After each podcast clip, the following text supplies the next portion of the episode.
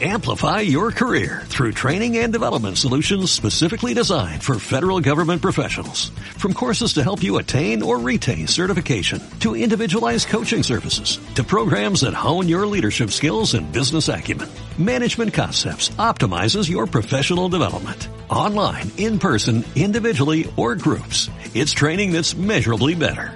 Learn more at managementconcepts.com. That's managementconcepts.com.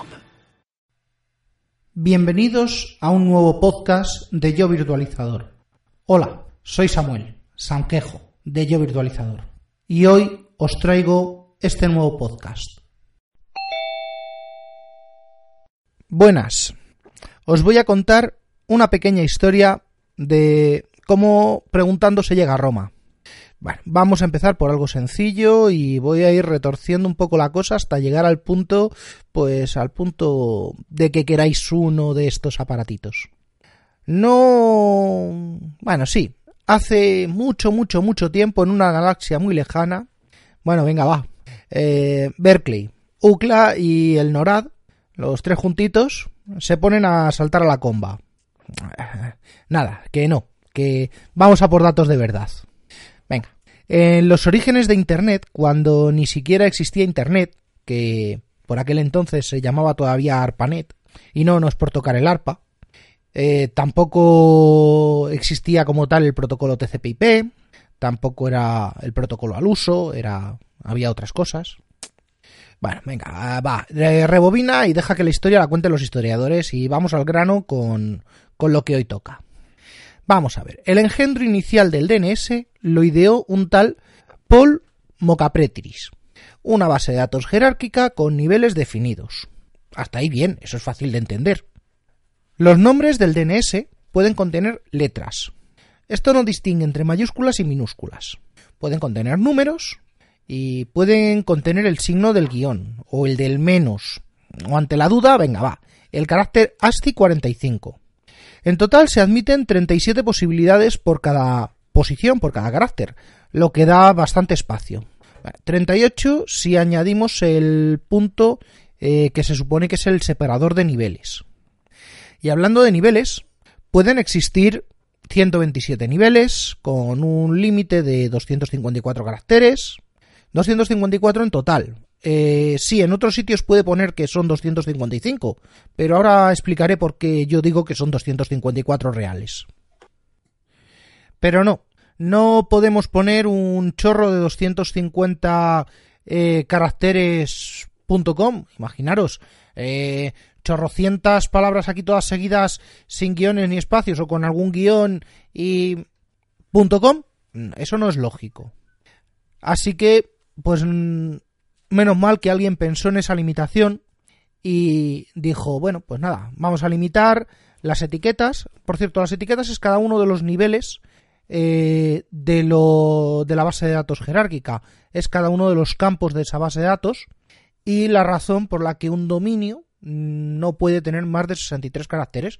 Pues eso, 63 caracteres.com. Y eso sí, son 63 caracteres por etiqueta. La siguiente etiqueta sería el .com.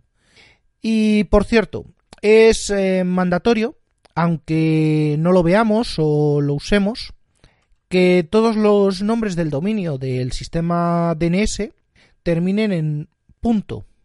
Sí, es eh, normalmente .com punto o .net punto o punto local punto. Y si no lo ponemos es porque el sistema lo asume no hace de no hace demasiado de esto, poco más de, de 20 años. Y por eso es lo de 254 en 255. Donde se veía bien esto, pues será en, en máquinas NT, por ejemplo, quizás en algún 2000, no sé si Windows 95, Windows 98, mm, todos los eh, Unix System, System 5, SCO y derivados también, bueno, eso ya es historia. Podéis, eh, si no os fiáis de eso, pues podéis comprobarlo. Bueno, pues vamos a seguir que se nos echa la tarde encima. Y es que el DNS busca un objetivo muy simple. Busca el de desempeñar una función técnica de traducción de, de nombres de equipos de cómputo o de red a su dirección numérica. esto debía ser conveniente, debía ser amigable, debería ser fácil para los usuarios. Vamos a ver, mm, en aquella época un usuario de Internet era alguien que sabía mucho, pero mucho, pero mucho, mucho, mucho, mucho más que yo. Y más que casi cualquiera. En aquella época, un usuario de Internet, un usuario de ARPANET, era el poseedor del nodo al que se conectaban sus usuarios y bueno, muchas, muchas historias. Eh, no, el DNS no es para que lo use la señal María que tiene el, el router ahí al lado. Bueno, o quizás sí, porque con esto que voy a aportar, pues quizás sí lo pueda utilizar. Bueno, ¿y para qué se podía utilizar el DNS? Pues para lo mismo que se sigue usando, para que nadie en su sano juicio se tenga que aprender las direcciones de los equipos. Que yo al final me las acabo aprendiendo porque de tanto meterlas eh, acabo eh, más rápido escribiendo eh, 1052 0197 2 puntos 4050 que decir frontal citrus 01 2 puntos 4050 pues pues sí. Pero bueno eh, vamos a seguir un poquito. Tenemos un poquito de historia y ahora os cuento cómo vamos a cómo vamos a seguir, ¿vale? Todavía tengo un poquito de tiempo. Pero la parte de historia y la parte de ¿cómo se llama esto? La parte de, teoría la voy a la voy a cortar y la voy a dejar para para el siguiente capítulo porque esto tiene esto va a ir en dos partes. Esta será la primera y luego ya veremos a ver cómo cómo afronto la segunda. Bueno, pues según lo que tengo apuntado aquí, Ahora tocaría hablar de los, de los TLDs, de los eh, Top Level Domain, que es, ¿adivináis cuáles? efectivamente, los .com, .net, .gov, .mil, .org y .edu. Estos son los, los, eh, dominios genéricos de primer nivel que se diseñaron en un principio Estaban la gran mayoría de ellos, el .gov, .mil y .edu, están reservados a entidades estadounidenses casi en exclusiva.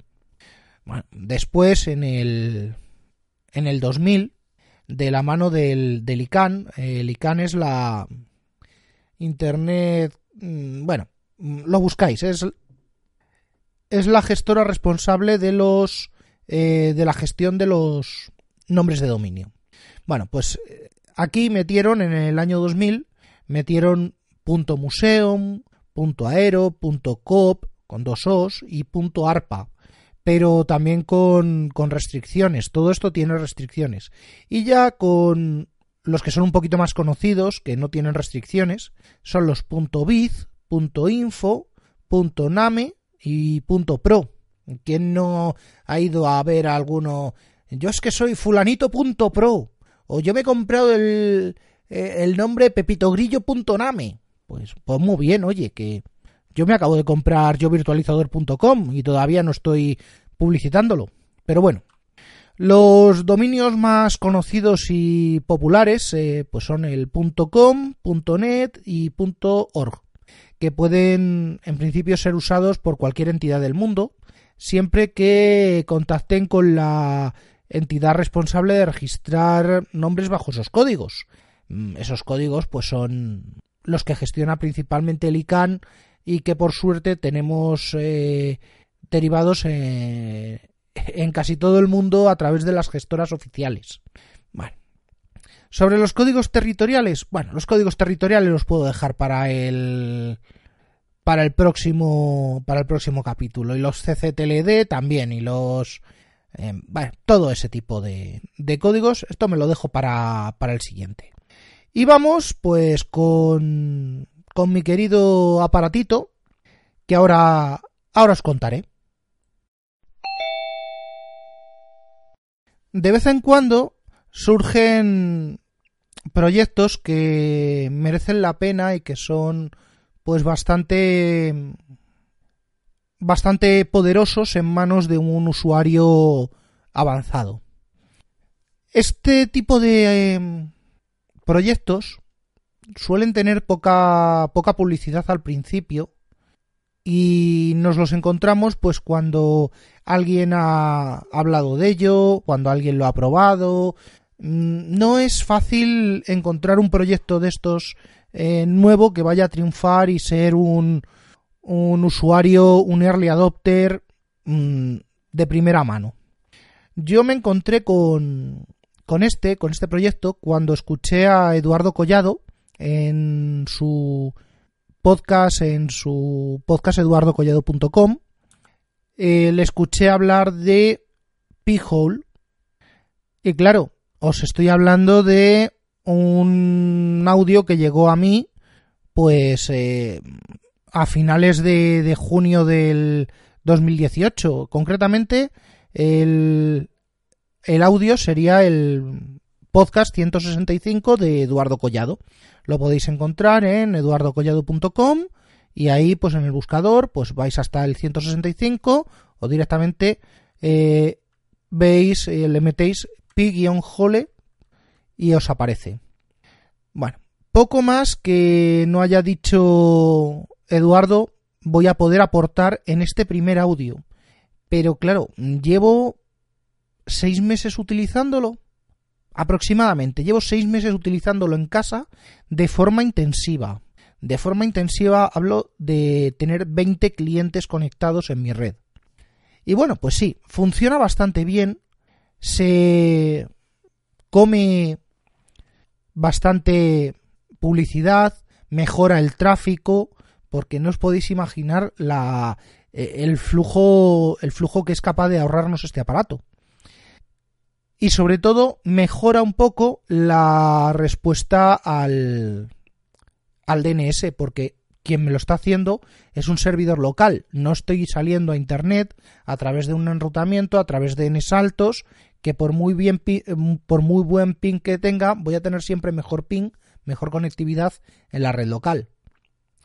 Bueno, pues eh, tengo montado el, el P-Hole en una placa, en una Orange Pi PC2 que tenía por aquí, un dispositivo RM con su cajita, con su alimentador de 5 voltios, un alimentador que por cierto es un engendro porque como me lo tuve que hacer a mano, pues tuve que coger mm, su, me parece que es 4, eh, milímetros por 1.6 y soldarlo ahí a la salida de un USB, bueno, un montón de historias. ¿Qué es lo que hay que hacer con esto? Pues nada, es muy sencillo. Podemos buscarnos un Linux. Cualquier Linux más o menos actual nos debería servir.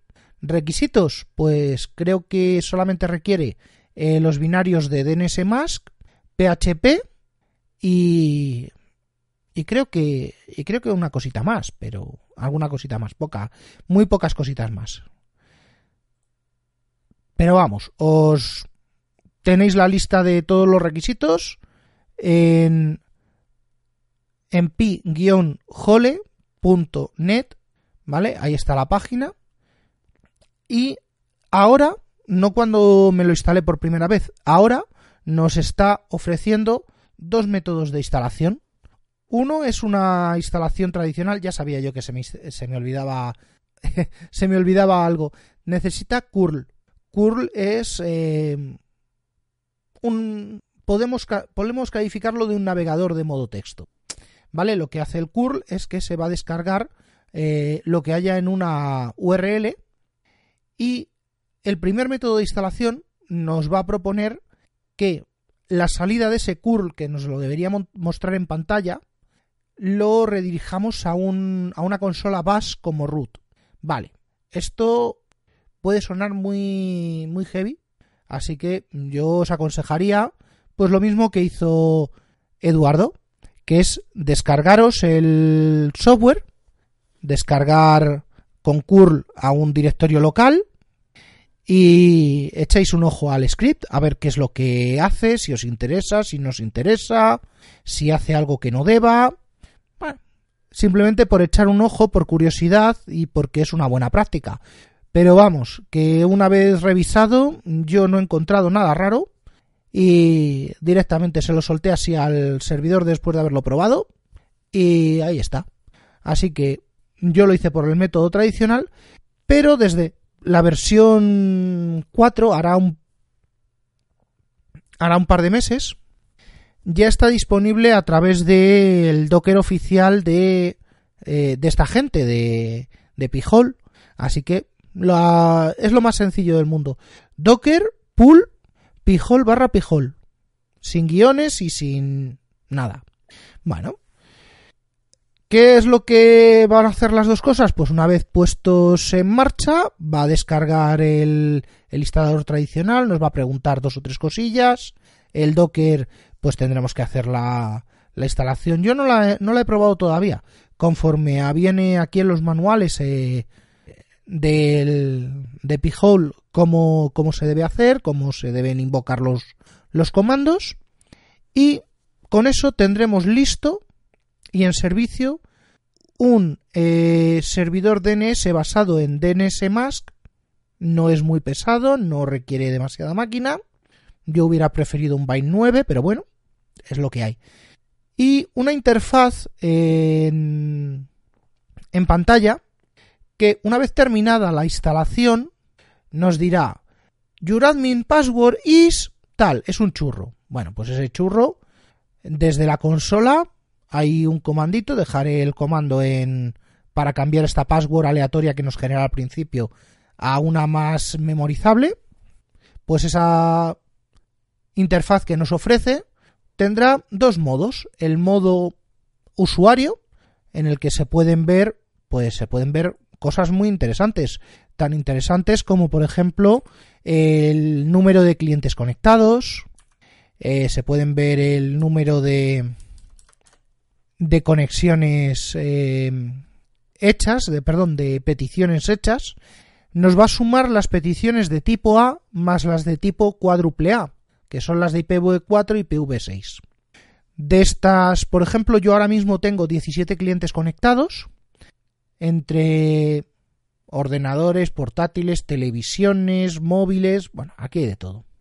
Bueno, pues llevo unas 29.725, de las cuales ha bloqueado 14.602, un porcentaje de bloqueo de 49.1%, y tengo a día de hoy 137.688 dominios en la lista de bloqueos. ¿Qué significa esto? Pues muy sencillo. Yo arranco un ordenador. Ese ordenador se conecta a mi router. Mi router me está dando DHCP. Lo normal es que ese DHCP contenga la dirección del DNS al cual va a preguntar mi ordenador. Bueno, pues mi ordenador va a preguntar a la 192.168.10.1, que eso sería el router. Pero ¿qué pasa si yo quiero sacar el DNS para que vaya a un servidor local? Pues muy sencillo. Pongo el p-hole y le digo al DHCP del router que no entregue, que no haga relay de, de DNS.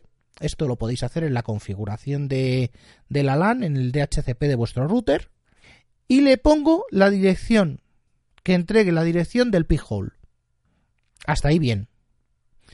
Bueno, pues lo primero que vamos a hacer es irnos a nuestro ordenador, un Windows Warro de turno, ipconfig barra release, ipconfig barra renew, o directamente desconectar y conectar, o que no queréis hacer todo eso, ipconfig barra flushdns, y aquí paz y, luego, y después gloria.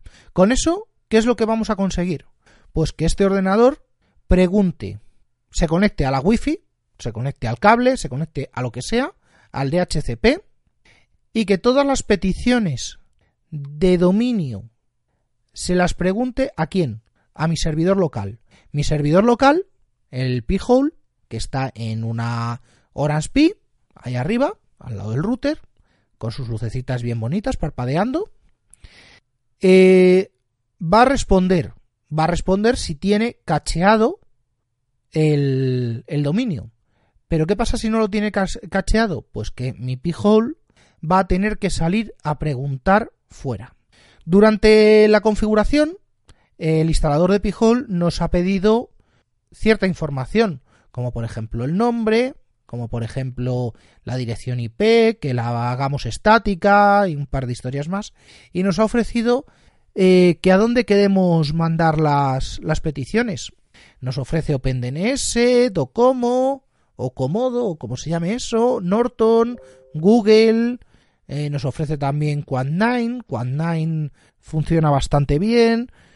Lo que no aconsejo es utilizar la 1.1.1.1 todavía.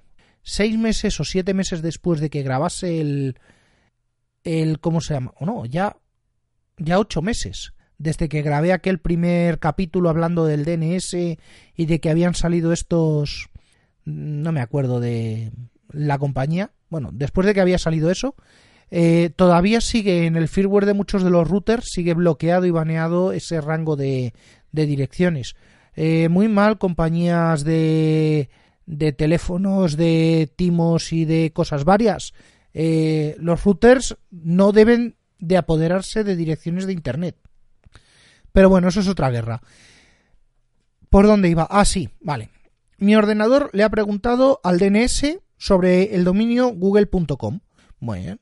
Pues como google.com no lo tiene en la lista, esa petición la realiza una vez al servidor de, dominios, al servidor que le haya configurado. En este caso va a ser el 254.red 805861.static.rima tde.net. ¿Os suena, verdad? Es el servidor primario de, eh, de Telefónica. ¿El primario o el secundario? Bueno, da igual. Es un servidor de, de DNS público y debería contestarme. Muy bien. Pues mi ordenador ya ha hecho esa pregunta y ha recibido la respuesta. La siguiente vez que mi ordenador o mi móvil o mi no sé qué haga esa pregunta, el DNS va a responder desde local, puesto que ya tiene la dirección cacheada. Esto va a redundar en que las respuestas de cualquiera de los equipos que se conecten a, a mi red, la respuesta en navegación va a ser un poquito más rápida.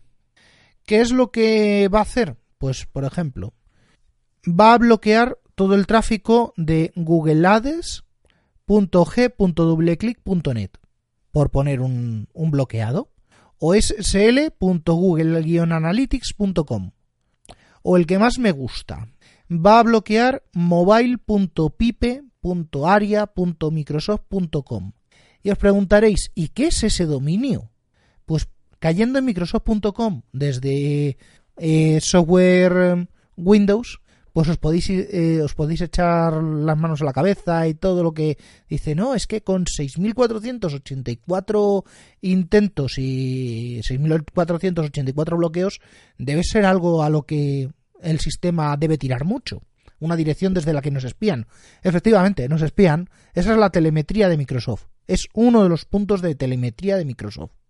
Igual que tenemos telemetría de Microsoft, pues podemos tener telemetría de no sé, de Apple tiene telemetría, de Xiaomi tiene telemetría, de, de cualquier fabricante chusquero de o importante que os pongáis en mente, todos te meten telemetría en sus aplicaciones. ¿Para qué? Para ahorrarse el QA. Y el QA, pues, mm, hacerlo de esta manera, lo siento. No, no soy beta tester de, de grandes compañías. Bueno, tengo aquí Uy, 192, 168, 10, 17. Esto es un móvil, si no recuerdo mal, pues tiene 3000... Vamos a verlo. Ha preguntado 4008 veces por algo y tiene 3111 eh, bloqueos. Con lo cual, de, de ahí tenemos un, una tasa de bloqueo de un 75% en ese cliente, por ejemplo. Eh, otra IP, por ejemplo, la 31, ha hecho 2676 y se le ha bloqueado 2202. Pues tenemos una tasa de bloqueo también bastante alta. No sé, tasas de bloqueo mmm, que en el cómputo global me están aportando un 49%. Creo que voy a hacer un vídeo explicando la parte de la interfaz, de cómo entrar, porque no os he dicho cómo, cómo entrar. Una vez instalado, lo único que hay que hacer es ir al navegador y escribir la dirección IP de vuestro, de vuestro pijol o, mejor aún, escribís pijol, pi-hole barra admin y debería entrar. ¿Por qué? Porque él es DNS de sí mismo. a ver, vamos a ver, si habéis puesto un nombre a la máquina, en este caso eh, mi, mi OPI, mi, mi Orange, eh, tenía ya en su sistema operativo tenía otro nombre, con lo cual lo que he hecho es utilizar ese nombre para acceder a ello. O accedemos por IP, o accedemos como, como bien os de, como, como sea más fácil. Y la interfaz es bastante, bastante sencilla, bastante agradable y ha mejorado bastante desde la versión que yo instalé, que era la 3.0. Ahora mismo van por la 4.1.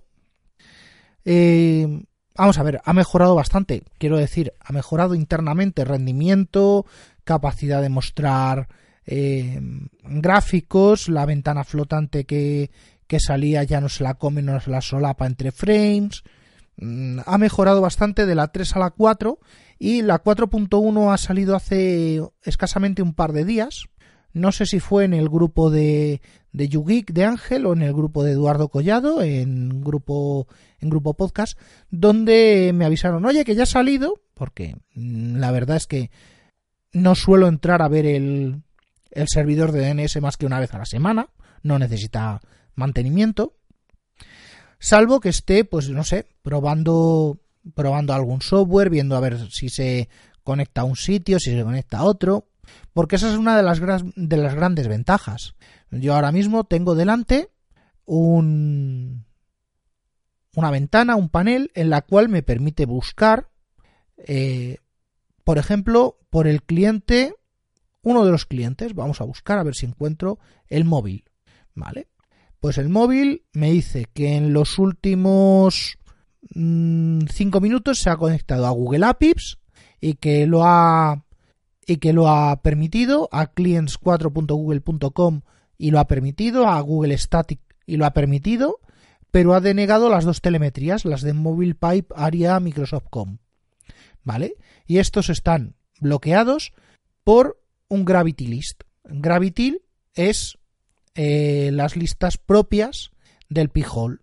Eso ya en el próximo capítulo os enseñaré cómo manejarlo. En cuanto a las que ha permitido, pues por ejemplo, Clients 4 dice que ok, que la, ha realizado y que estaba cacheada. Pero Google APIs la ha, eh, la ha hecho forward. Y de Gstatic, pues también ha hecho forward.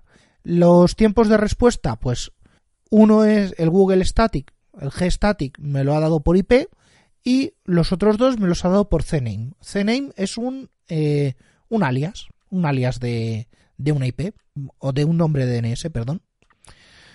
Y poco más, es que no, no, hay, no hay gran cosa. La ventana, si no, me, si no me logo, lo único que me va a decir es que está activo, que tiene una temperatura de 34,5 grados la placa la carga, que tiene una memoria de 19,9% usada, y me ofrece, pues eso, el número de, de peticiones que se han realizado durante las últimas 24 horas, el login y ahora, pues lo mejor de todo y lo que hay que pensar en, en hacer con este tipo de proyectos, que es el botón de donar de PayPal. Así que por favor, si esto lo vais a usar, eh, echarle unos centimillos, unos dólares o lo que queráis a, a esta gente porque de verdad se lo merecen y cuando lo tengáis en marcha, que lo tengáis bien configurado, lo vais a querer hasta para empresas. Así que sin más, yo os dejo aquí. Espero haberos metido el, el gusanillo y que nos veamos en el próximo o nos oigamos en el próximo capítulo ya hablando de pues listas personalizadas, de configuraciones avanzadas, de cómo resolver ciertos problemas que me he topado en estos seis meses con, con algún problema, pero yo creo que es más achacable a, a que no estoy acostumbrado a trabajar con, con Debian y esto lo tengo montado sobre RMBian. No lo tengo montado sobre Raspbian ni, ni nada por el estilo, ni Debian original, está en Debian para RM. Así que hasta aquí. Este podcast está asociado a la red eh, de sospechosos habituales, eh, a la que podéis uniros en la dirección eh, bit.ly, bit.ly barra sospechosos habituales. También podéis contactar conmigo en el Slack de WinTablet, en Telegram, a través del canal Grupo Virtualizador o por Twitter en arroba yo virtualizador. Así que hasta la próxima. No olvidéis eh, dejar una reseña si os ha gustado. No olvidéis eh, darle al botoncito del corazón en iVoox si os ha gustado. Y siempre agradecido por los... Hasta la próxima. Amplify your career through training and development solutions specifically designed for federal government professionals. From courses to help you attain or retain certification, to individualized coaching services, to programs that hone your leadership skills and business acumen, Management Concepts optimizes your professional development. Online, in person, individually, or groups. It's training that's measurably better. Learn more at managementconcepts.com. That's managementconcepts.com.